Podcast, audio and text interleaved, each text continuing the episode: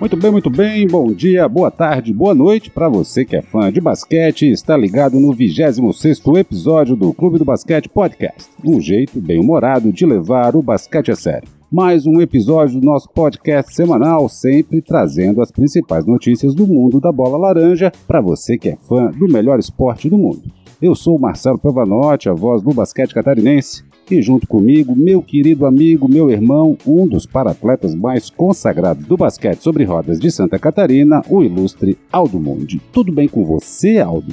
Olá, Marcelo Piovanotti. Olá, rapazes e meninas, amantes do basquete que consomem o nosso conteúdo a qualquer hora do dia, da noite ou da madrugada.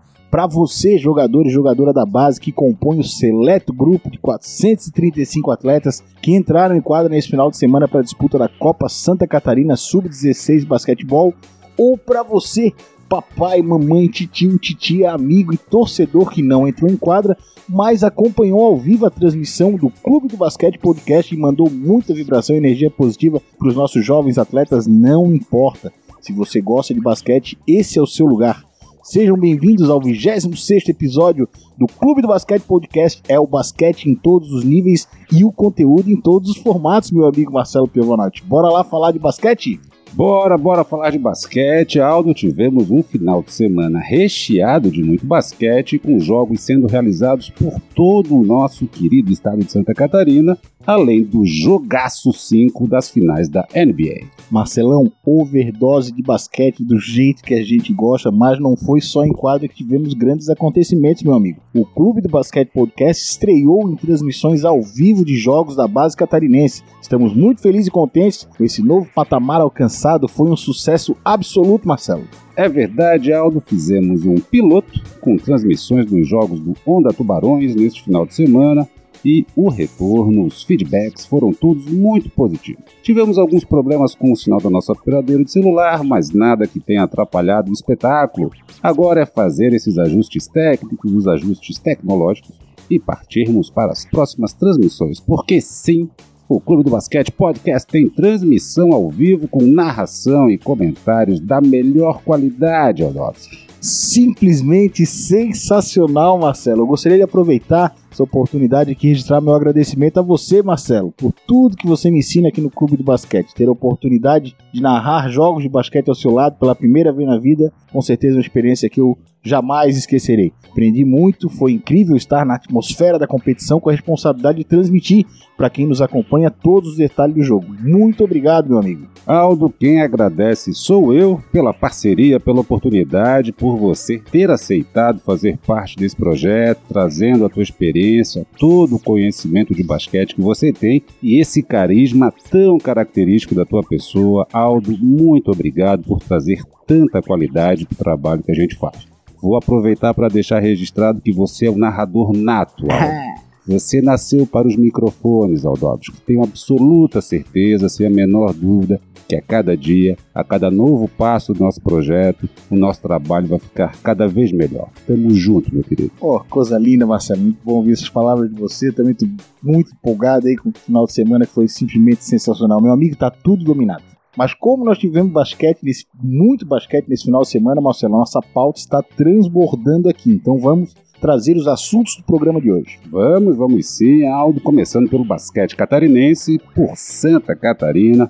A Laranjona subiu com a Copa SC de Basquetebol Sub-16 nos naipes masculino e feminino, com 29 equipes, 435 atletas disputando a fase classificatória. Vamos ver quem se classificou para a fase final da Copa SC e quem irá disputar a taça FCB.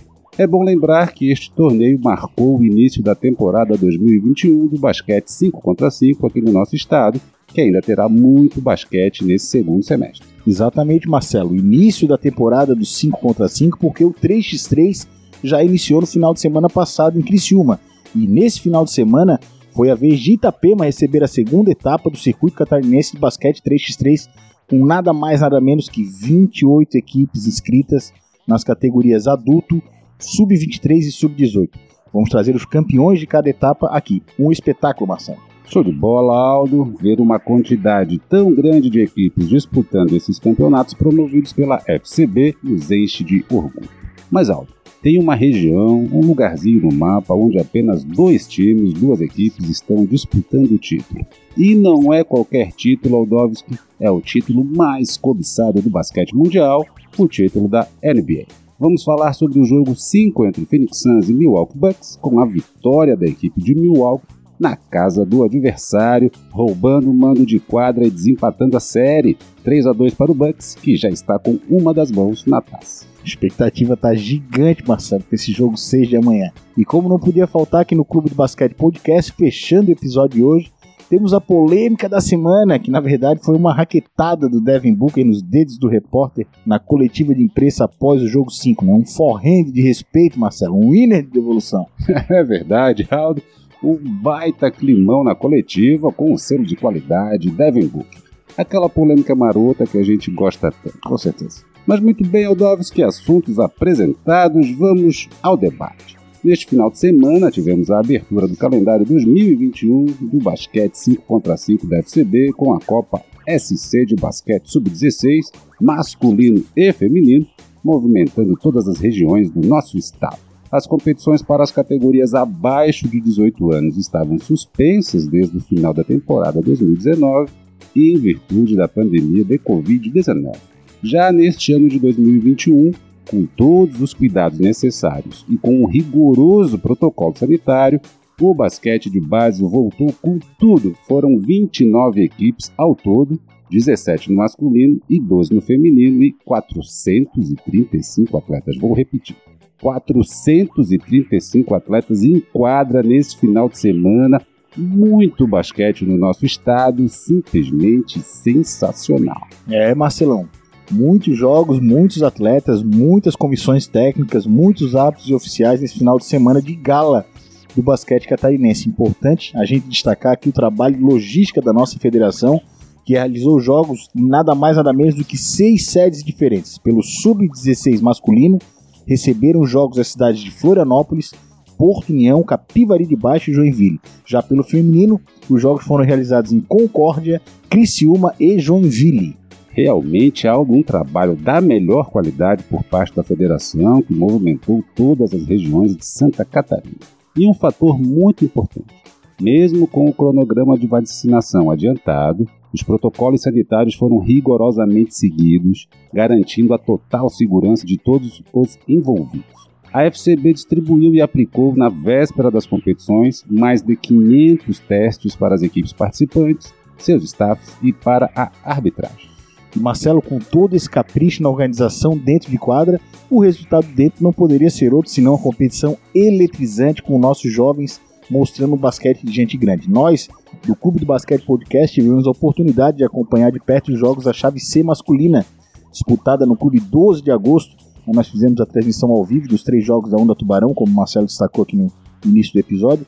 E o que a gente viu lá, cara, foi a entrega e a raça dos jogadores de todas as equipes. É verdade, Aldo. O que vimos em quadra foram grandes disputas nesse final de semana. Sabemos que são trabalhos de base, jogadores ainda em desenvolvimento, com pouca experiência no basquete, mas foi muito bacana ver a briga por cada centímetro da quadra, esses jovens atletas que mostram que estão buscando seu lugar, estão tentando se destacar por suas equipes. E uma coisa que chamou bastante atenção ao é o porte físico desses meninos. Não sei se tem alguma coisa diferente lá no tempero do Simiojo, mas esses meninos, apesar de serem da categoria sub-16, Aldo, já tem estatura e um porte físico bastante avantajado. Os hormônios do frango, Marcelo. Falasse agora do avantajado, eu lembrei do glorioso Jorginho, pivô, sim, do basquete São José. Jorginho tá aí com 2,22 e o pai dele, que é o Jorjão, tá beirando a casa dos 3 metros já, Marcelo. Gigante pra idade que tem. Isso é muito bom no geral, né? Porque indica que nós teremos aí uma geração muito alta em breve. Então é continuar a proporcionar um ambiente competitivo para esses atletas, que esse lindo trabalho da base catarinense vai render muitos frutos para todos nós, Marcelo. Oh, e falando em rapaz avantajado, também teve o Cauã, do basquete São José, que já começou o jogo com uma dunk daquela que nos surpreendeu na narração, inclusive. 2 a 0 com uma enterrada no primeiro lance do jogo, assim, opa! Foi muito bacana. muito legal, muito legal. Foi a única, a única enterrada que a gente teve a oportunidade de narrar. Daquele. É, foi. Mas num campeonato sub-16 isso é extremamente válido, meu É amigo. maravilhoso, maravilhoso. Mas, Aldo, então vamos repassar como ficou a classificação dos grupos após os jogos deste final de semana, começando pelo masculino. Na chave A, em primeiro lugar ficou Basquete Joinville, em segundo o Ajab Cecel, em terceiro o Apab Menal, em quarto o Projeto Escola Basquete Rio do Sul. Pela chave B, Aldovski em primeiro, a Acob, Senac, Passarela, Sedac, Concórdia, nosso querido amigo Alvin, mandar um abraço para o Alvin lá de Concórdia, em segundo, Hunters Basketball, em terceiro, a PAB Porto União e em quarto, Basquetebol Campos Novos. Pela chave C, em primeiro, o ADIE Havaí Fundação Municipal de Esportes, em segundo, IBBC Cefid UDESC Fundação Municipal de Esportes, em terceiro, Basquete São José, em quarto, Onda Tubarões. E pela chave D, lembrando que esta era a única chave com cinco equipes, em primeiro, Novo Basquete Itajaí, em segundo, a Sociedade Esportiva e Recreativa Brusque, em terceiro, Sharks FUCAP, Fundação Municipal de Esportes de Tubarão, e em quarto, o Criciúma Basquete Clube, e em quinto, o Basquete Balneário Camboriú. Show de bola, Marcelão. Muito top aí os resultados. Uma coisa que é interessante a gente destacar aqui para os nossos ouvintes: as quatro equipes classificadas em primeiro lugar se classificaram de forma invicta. Teremos uma fase É final envolvendo quatro invictos, né? E assim, conforme as regras da Copa Santa Catarina, estão classificados então para a fase final, que vai ser uma data ainda que vai ser divulgada pela Federação Catarinense de Basquetebol. As seguintes equipes, que foram as primeiras colocadas: o Basquete Joinville, a COB Senac Passarela SEDEC de Concórdia, a ADIE Havaí, Fundação Municipal de Esporte de Florianópolis e o Novo Basquete Itajaí. E para a disputa da Taça FCB, envolve os segundos colocados de cada chave, vão, vão, ficar na disputa a Jab Cecel, o Hunters Basquetebol, o IBBC Cefid Desk Fundação Municipal de Esporte Florianópolis e a Sociedade Esportiva e Recreativa Brusque. Então fica aí registrado o nosso parabéns às equipes classificadas no Sub-16 masculino. Aldo e no feminino, a classificação ficou assim. Pela chave A, o Mampituba Satic FME Criciúma, em segundo, o Basquete São José, em terceiro, Satic FME Criciúma, em quarto, Dinâmica Basquete. Pela chave B, Sociedade Ginástico de Joinville, Esporte, em segundo ficou o ADEP, em terceiro, a SBB FMD São Bento do Sul, e em quarto, o PEB FMD Rio do Sul. Pela chave C, em primeiro, a Basbo, em segundo, o Basquete Campos Novos, em terceiro, a COB Senac Passarela Sedec Concórdia e em quarto, o SMEL Xaxim. Seguindo o mesmo critério do, formato masculino, Marcelo, disputam a fase final da Copa Santa Catarina a Sociedade Recreativa Mampituba de Criciúma, a Sociedade Ginástico Joinville Esporte e o Abasmo de São Miguel do Oeste, as três vencedoras das suas respectivas chaves. Já para a disputa da Taça FCB, teremos o triangular entre Basquete São José, ADEP e Basquete Campos Novos em data e local a serem divulgados pela Federação Catarinense de Basquetebol. Mas Marcelão, não foi apenas no 5 contra 5 que tivemos esse agito no basquete de Santa Catarina. Exatamente, Aldo. A bela cidade de Itapema, litoral norte aqui de Santa Catarina, recebeu a segunda etapa do circuito catarinense de basquete 3x3 masculino. Categorias sub-18, sub-23 e o adulto foram 28 equipes inscritas, com mais de 100 atletas disputando a competição. Um verdadeiro espetáculo, Aldovski. Realmente, Marcelo, o basquete 3x3 mostrando aí que veio para ficar. É mais um braço do basquete se enraizando aqui em Santa Catarina. Foi uma etapa muito legal na Itapema, bons jogos, participação de várias equipes, o que é top demais para o nosso basquete. É sempre bom a gente lembrar que esse formato de registro dos atletas, proposto pela FCB, sendo feito de forma individual, né, ou seja, sem necessidade de estar atrelado a algum clube, a alguma entidade, favorece muito o crescimento dessa modalidade e permite o surgimento de mais atletas. Aldo, foram 58 jogos nesse final de semana, é muito basquete, os fãs do melhor do esporte do mundo só agradecem. Com certeza, Marcelo, isso tudo movimenta toda a estrutura do basquete no estado, afinal de contas, a realização de jogos significa trabalho para muita gente, né? E se Santa Catarina tem um calendário para lá de diferenciado em relação ao restante do país, Com o 3x3, então, meu amigo, ninguém segura mais a gente. É Santa Catarina se destacando ainda mais no cenário nacional, com muito trabalho e muita competência da nossa federação. Vamos aos resultados dessa segunda etapa do Circuito Catarinense de Basquete 3x3. Na categoria Sub-18, a equipe Ajab formada pelos atletas André Felipe, Carlos Eduardo Oldoni, Guilherme Silva e Wesley Franz Miller de Souza,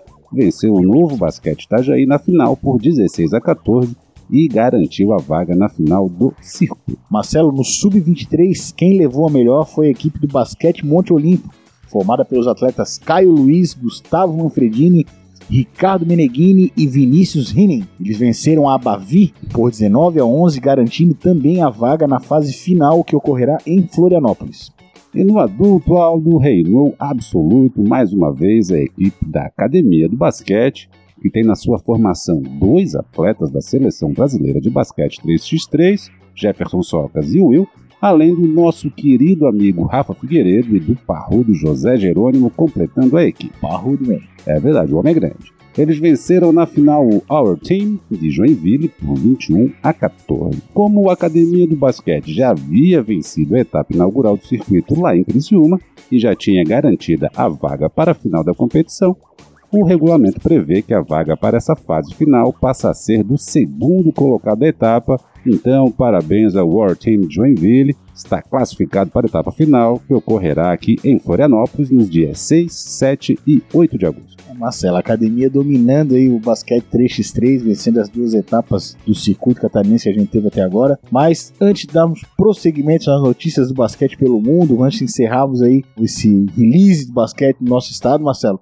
gostaria de destacar que a nossa representante na LBF, a KTO Blumenau, começa daqui a pouco no ginásio Galegão em Blumenau a disputa da série de melhor de três contra o César Araquara, válido pelos playoffs da competição. Então, desejamos aí às nossas guerreiras um bom jogo, que venha a vitória Pra cima delas, Blumenau. É isso mesmo, Aldo. O Clube do Basquete Podcast está na torcida pelo KTO Blumenau, porque essas mulheres super poderosas estão mandando bem demais na LBF e a gente tem plena certeza que vamos sair com um bom resultado. Vamos que vamos, Blumenau é Santa Catarina na LBF. E chegou o momento, Marcelo. Agora, ai, ai, ai. momento de atravessarmos a linha do Equador e adentrar nas terras do Tio Sam para falar do melhor basquete do mundo, com exceção do lance livre do Ben Simmons.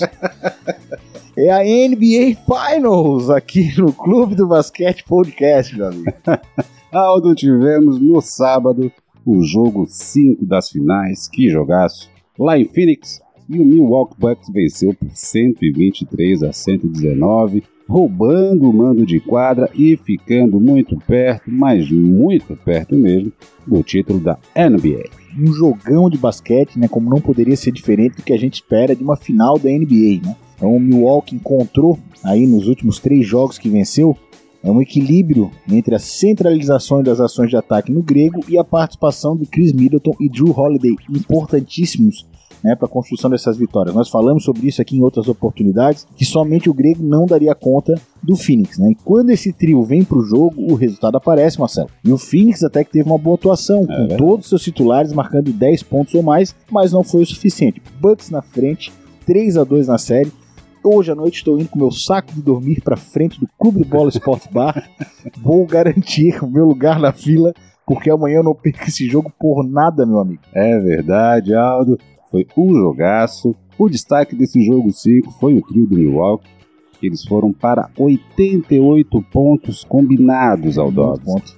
O Giannis foi para 32 pontos, 9 rebotes e 6 assistências. O Drew Holiday fez um partidaço de 27 pontos e 13 assistências, um belo duplo-duplo. E o Chris Middleton foi decisivo nos momentos em que o Phoenix buscou o placar fazendo 29 pontos, pegando 7 rebotes e ainda por cima distribuiu 5 assistências, aquelas assistências marotas que deixam os fãs felizes demais. Pelo Suns, o trio CP3, Booker e Aiton foi bem também, somaram 81 pontos, sendo 40 do Booker, monstrão extraterrestre. O CP3 fez um duplo-duplo de 21 pontos e 11 assistências, mas não conseguiu chegar no final eu gostaria de destacar o primeiro tempo deste jogo, porque o Milwaukee ele foi simplesmente patrolado no primeiro quarto e, em resposta, patrolou no segundo. As parciais foram 37 a 21 para o Suns no primeiro quarto e 43 a 24 para o Milwaukee no segundo. E depois que o Bucks assumiu a liderança, o Suns não conseguiu passar. Até chegou a diminuir, chegou bem perto, a diferença diminuiu para um ponto, mas não conseguiu passar. A situação está totalmente favorável para o Bucks. Sim, Marcelo, isso aí realmente foi um ponto marcante dessa partida. É, a reação do Bucks logo no segundo quarto.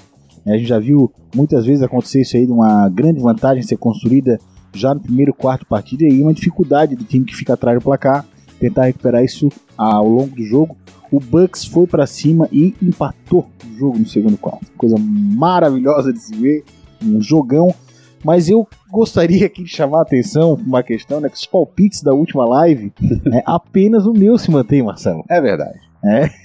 E aí, JC, vamos fazer um cursinho de basquete aí, depois vou dar umas dicas pra ti, tu ainda é novo. É, o pessoal gosta de falar muito qual é meus, meus chutes, aí agora estou mais perto de acertar. Mas eu não vou falar muito, porque vocês já sabem, assina que eu tenho a conspiração da galáxia, todos contra o Aldo. É. Então vamos ver o que acontece no jogo de amanhã e depois a gente fala mais sobre isso daí. Aldo, mas o mais importante disso tudo, eu espero até que você acerte seu palpite, mas o que eu quero de verdade é o jogo 7. Porque o que a gente gosta é do jogo 7, bem disputado, aquele jogo maroto que a gente pode assistir. Como eu sempre digo, os fãs de basquete só agradecem. Aldo, e além desse jogo 5 maravilhoso, logo após o jogo, na coletiva de imprensa, rolou um climão daqueles by Devin Booker, um prato cheio para a polêmica da semana, Aldovski. É, Marcelo, especialmente pro nosso grande amigo e parceiro aqui do Clube do Basquete Podcast, presidente da Federação Catarinense, Fábio Deschamps, que adora o quadro da polêmica. Temos uma polêmica raquetada, o famoso coice de cavalo brabo, a rejeição, o tomou nos dedos, o ficou sem pai nem mãe. Quem faz pergunta boba, toma na resposta, Marcelo. É verdade, o Devin Booker mandou aquele aqui não, papai. o que rolou foi uma pergunta mais do que infeliz do repórter, que tentou colocar, imagino eu, Devin Booker numa saia justa. Ele questionou o jovem astro do Phoenix da seguinte forma, abre aspas, o quão frustrado você está pelo Chris Paul, fecha aspas. Detalhe, o CP3 estava bem do lado dele, foi com aquela cara de que não estava entendendo nada, e a resposta do Devin Booker, com uma cara de poucos amigos, foi: Próxima pergunta. Simplesmente sensacional, Aldous. Winner de devolução, Marcelo. Marcelo Devin Booker mostrando que tem uma maturidade que é incompatível com a idade que ele tem. Ele já mostrou isso dentro de quadra e fora de quadra também. Eu conheço, eu posso numerar né, no mínimo uns 10 atletas aí que já começariam né, uma baixaria, já Sim. mandaria o, o repórter para aquele lugar e ele só meteu um next question. Maravilhoso. Sensacional. Mas assim, Marcelo, como a dúvida. A, a, pergunta foi tão idiota que fica até difícil de entender o contexto, né, Marcelo? Exato. Não, não faz o menor sentido. Naquele momento, após uma partida que foi bastante disputada, Devin Booker cometeu, no meu ponto de vista, um erro ali no final de ter concentrado demais a bola, marcado por três atletas, deveria ter passado a bola, quis decidir sozinho. Então imagino que o nível de frustração dele estivesse enorme, muito chateado com tudo que aconteceu no jogo. E ainda precisa ouvir uma pergunta dessa? Aí não, Aldovski. É impressionante o repórter fazer uma pergunta dessa, ainda mais sabendo que está entrevistando a principal dupla do time que perdeu. Exato. Não é que o repórter tem que ficar pisando em ovos para fazer pergunta, mas assim, ó, o clima já não tá legal pro entrevistado. Pois é. é se perguntasse se vocês queriam estar dando entrevista, agora óbvio que não, perdi, eu quero tomar meu banho para casa, ver minha família descansar. Exato. Mas estão ali, né? É, em prol da informação, em prol do fomento da modalidade, estão lá respondendo gentilmente as perguntas. E o cara veio tentar colocar ele numa sinuca de bico do lado do companheiro dele, perguntando se ele estava é, frustrado com o Chris Paul, Pô, sinceramente, né? Vai passear, é, amigo. Vai, vai. Vai pescar, alguma coisa aí. Tanta coisa pra perguntar pro Devin Booker. O cara fez 40 pontos. Exato. Né? Podia perguntar sobre a última bola do jogo, né? Não seria uma pergunta confortável para ele responder também. Mas seria Mas técnica. Seria técnica. E se justifica, né? O fato de ele ter tentado arremesso, afinal de contas, ele fez 40 pontos. E também como se justifica o fato de três jogadores estarem em cima deles. Porque quem fez 40 pontos vai Sim. arremessar a bola do jogo, né? Então, melhor para marcação, ele acabou perdendo. Não acho, não acho que isso tenha sido o fator decisivo da derrota. mas que esse repórter meteu uma bola fora, olha, meteu. E parece que tem um cara querendo contratar ele para serviços especiais. Diga, Aldo. Paul Pierce vai contratar esse repórter para trabalhar na live dele. Maravilhoso. Aldo, e essa, essa é uma das razões que nós do Clube do Basquete nunca, nunca tivemos um não num convite de entrevista. Porque as nossas perguntas, Aldo, são sempre simplesmente sensacionais. É diferenciado, né, Marcelo? É a entrevista que rola ao natural. Ao natural. Temos acesso fácil. Mas muito bem, Aldovski, depois dessa polêmica, os assuntos devidamente debatidos, mais um episódio da melhor qualidade, chegamos ao fim do 26 episódio do Clube do Basquete Podcast. 26 episódios na sequência, entregas pontuais, um trabalho sensacional aqui no nosso projeto dando um banho em todos os sentidos. E o final do episódio é aquele momento fraternal onde a gente abraça a nossa audiência, exalando carinho, amor e respeito por todos os poros. E o homenageado dessa semana, quem vai levar super abraço da semana é o senhor Leonardo Jacques, grande. nosso grande amigo do Old Star Basketball. Nós que estamos aí contando os dias aí para todo mundo tomar a segunda dose da vacina, estar imunizado, para a gente voltar a bater bola. O Léo, um grande ouvinte, sempre escuta os nossos podcasts aqui, acompanha o nosso perfil, nosso canal do YouTube, sempre nos dá um retorno, ele faz questão sempre de comentar aí o que a gente possa. Então, pô, sensacional. Léo, obrigado pela audiência, continue assistindo, divulgando nosso trabalho, e só assim a gente pode continuar. Um abraço para você, meu amigo. Grande Léo, um abraço, querido, beijo no seu coração, obrigado pela sua audiência. Tamo junto sempre, meu irmão. É isso aí, vamos que vamos. E para todos vocês que acompanharam o 26 episódio do Clube do Basquete Podcast, nosso muito obrigado pela sua audiência. Aproveitem para seguir nosso perfil no Instagram, arroba Clube do Basquete Podcast, e também para se inscrever no nosso canal do YouTube. É só ir no link que está na bio do nosso Instagram ou então digitar lá no campo de busca do YouTube Clube do Basquete Podcast. Lembrem que na próxima quarta-feira, dia 21 de julho, a partir das 20h30, live de quarta no YouTube e o convidado desta semana é o ilustre Pedro Paulo Duarte, diretor financeiro do Onda Tubarões. Então é isso, esperamos que tenham gostado. Semana que vem tem mais. Juízo, fé na vida, respeito às leis de trânsito e aprecie com moderação.